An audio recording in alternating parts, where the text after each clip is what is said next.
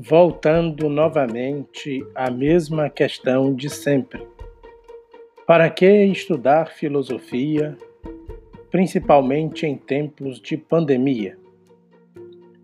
Por José Edmar Lima Filho.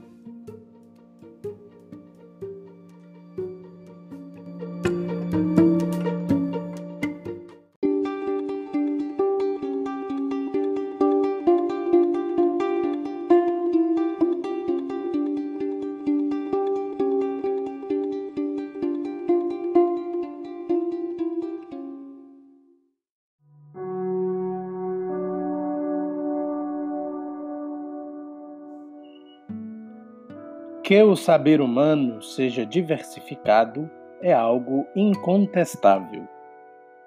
Isso se explica de muitos lugares, desde métodos ou objetos até as aplicações que deles derivam para a realidade diária. Embora haja essa diversidade que, imagino, deva ser compreendida como algo de positivo para o mundo dos seres humanos, nem todo saber parece gozar do mesmo status ou relevância para parte considerável das pessoas. Explico. Enquanto muitos interpretam a importância de um saber em função da utilidade que dele se pode extrair, saberes como a medicina ou as engenharias em geral tendem a ser considerados mais valiosos e, por isso mesmo, gozam de certa superioridade em relação a outros campos do saber. Nada contra a medicina ou as engenharias. Sem elas, a realidade seria muito mais dura e inóspita para todos nós, reconheço. E não só, como estimulo o reconhecimento coletivo. Precisamos cada vez mais da boa medicina e das boas engenharias em decorrência dessa visão, no entanto, saberes cuja aplicação não resulte em algo compreendido como útil, embora essa seja uma conceituação bastante complexa e que, portanto, exigiria um exame mais acurado, mais que uma compreensão superficial e vaga, são volta e meia colocados em xeque e reiteradamente precisam constituir uma nova e repetida justificativa de si mesmos, assim como sobre seu papel e, sobretudo, sobre suas potencialidades. Esse parece ser o caso das ciências humanas em geral, e em particular da filosofia. Não são raros, infelizmente, os especialistas de internet, autodiplomados em tudo, que promovem o discurso da necessidade de rebaixamento da filosofia à execração pública, sugerindo, entre outras insanidades, a eliminação de cursos na área ou o linchamento virtual de seus defensores e propagadores em nome de uma questionável, para dizer o mínimo, visão de utilidade que contrasta radicalmente com tudo o que a filosofia desde sempre procurou promover, ao estimular o debate sadio e a construção de uma visão crítica e criteriosa do próprio sujeito, em que pese toda a carga semântica discutível de um conceito como este no paradigma contemporâneo da intersubjetividade e da realidade que ele tem ao seu redor, formulando questões irresistíveis para a reflexão humana. Em tempos de quarentena, autoimposta por uns, externamente exigida para outros, Novamente, a pergunta pela legitimação da filosofia ronda nossas redes sociais e nossas conversas, agora muitas vezes apenas virtuais. Não há como não trazer à baila a provocação deleuziana, quando o filósofo diz: Quando alguém pergunta para que serve a filosofia, A resposta deve ser agressiva porque a pergunta pretende-se irônica e mordaz. A filosofia serve para afligir. A filosofia que não aflige ninguém e não contraria ninguém não é uma filosofia. Serve para atacar o disparate. Faz do disparate qualquer coisa de vergonhoso. Tem apenas um único uso: denunciar a baixeza do pensamento sob todas as suas formas. Fazer finalmente do pensamento qualquer coisa de agressivo, de ativo, de afirmativo. Fazer homens livres. Vencer o negativo e os seus falsos prestígios. Quem é que tem interesse em tudo isso senão a filosofia? A filosofia, como crítica, diz-nos o mais positivo de si própria, é empresa de desmistificação. E não nos apressemos a esse respeito a proclamar o desaire da filosofia. Por maiores que sejam, o disparate e a baixeza seriam ainda maiores se não subsistisse um pouco de filosofia que os impedisse, respectivamente, ainda que apenas por ouvir dizer, de ser tão disparatado e tão baixa que cada um se sustentasse por sua conta.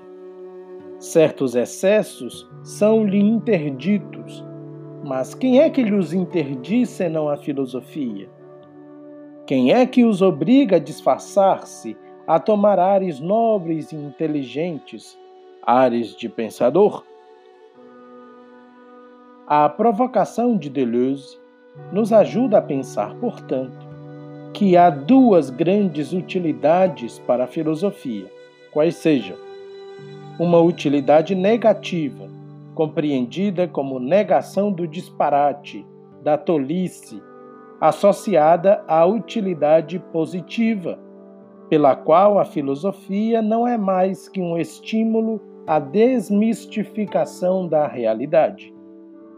Nesse sentido, o filósofo tem um compromisso radical, porque de raiz, com sua própria realidade, que deve ser expresso no desvelamento dessa realidade como está dada, incluindo seus problemas e inquietações, e estimulando uma compreensão mais densa dela própria, que supere uma caricatura construída algumas vezes na base da ignorância e noutras na base da má-fé.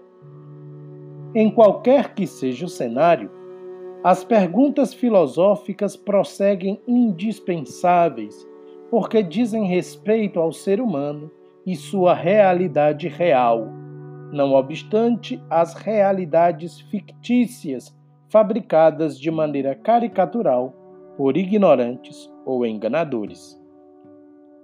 Isso poderia dar a impressão de que o filósofo seria alguém que está acima de qualquer suspeita, porque acima da ignorância e da má-fé. Mas não é esse o caso, e me permita esclarecê-lo. Primeiro, porque o filósofo reconhece, ou deve reconhecer se é filósofo, a sua ignorância mas a toma como ponto de partida para uma investigação séria do que desconhece, justamente para não se contentar com o dado como se fosse definitivo do ponto de vista epistemológico. Segundo, porque a má-fé certas vezes comparece nos comportamentos humanos, e o filósofo compreende que a liberdade humana permite ações que se adequam e que não se adequam aos limites de uma convivência humana possível, e que lhe cabe a função de investigar quais os meios de justificação de tais e tais possibilidades na e para a vida efetiva das pessoas, do ponto de vista moral. Nesse sentido, os filósofos são também humanos por vezes ignorantes, e que por vezes igualmente agem de má fé. Mas pela sua postura crítica de inaceitação imediata do que está posto, acabam por ter, por assim dizer, uma vantagem. Não por serem especiais, mas por serem desconfiados. A desconfiança de si mesmos e a desconfiança de verdades propostas como acabadas e inquestionáveis faz parte da atitude que todo filósofo deve constituir em relação a si e aos outros, assim como em relação à realidade mesma e às narrativas a seu respeito. Atualmente, em época de recrudescimento de velhos saudosismos por um passado de ouro, perfeito, que se apegam a antivalores superiores e ditatoriais, temos a oportunidade de revisar nossas posturas e convicções em função de uma pandemia não experimentada antes pela nossa geração.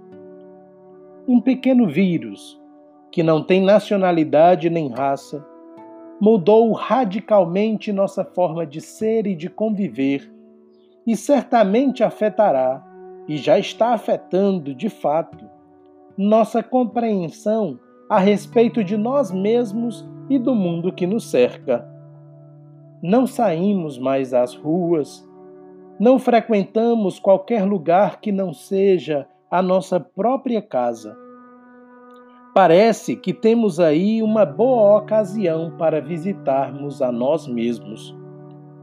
Desde sempre, para a filosofia, o conhecimento de si mesmo representa um grande desafio a respeito do que, nos nossos tempos, talvez não tenhamos sentido a necessidade de perseguir pela correria do trabalho, por um dia que nunca tem suficientes horas, considerando-se tudo o que se tem a fazer. Entretanto, olhar para si mesmo é ao mesmo tempo algo estupendo e terrível. Encontramos nossas habilidades e podemos trabalhar no sentido de as aprimorar, assim como de desenvolver outras e crescer como humanos. Mas também percebemos nossos abismos e medos, assim como o que somos quando ninguém nos vê, e isso nos assombra profundamente. O que faremos com isso? Quem de nós terá a coragem talvez mesmo a ousadia de perguntar: quem eu sou? Ou para onde iremos depois que tudo isso passar? Quem de nós irá propor novos meios de sociabilidade para um novo mundo que se descortina diante dos nossos olhos? O que faremos com essa oportunidade? As respostas a essas questões podem ser muitas, mas certamente o potencial das perguntas sobre os que nos permitimos pensar sobre elas só pode ser calculado em megatons. São nossos novos tempos e eles exigem um nosso novo e próprio Big Bang.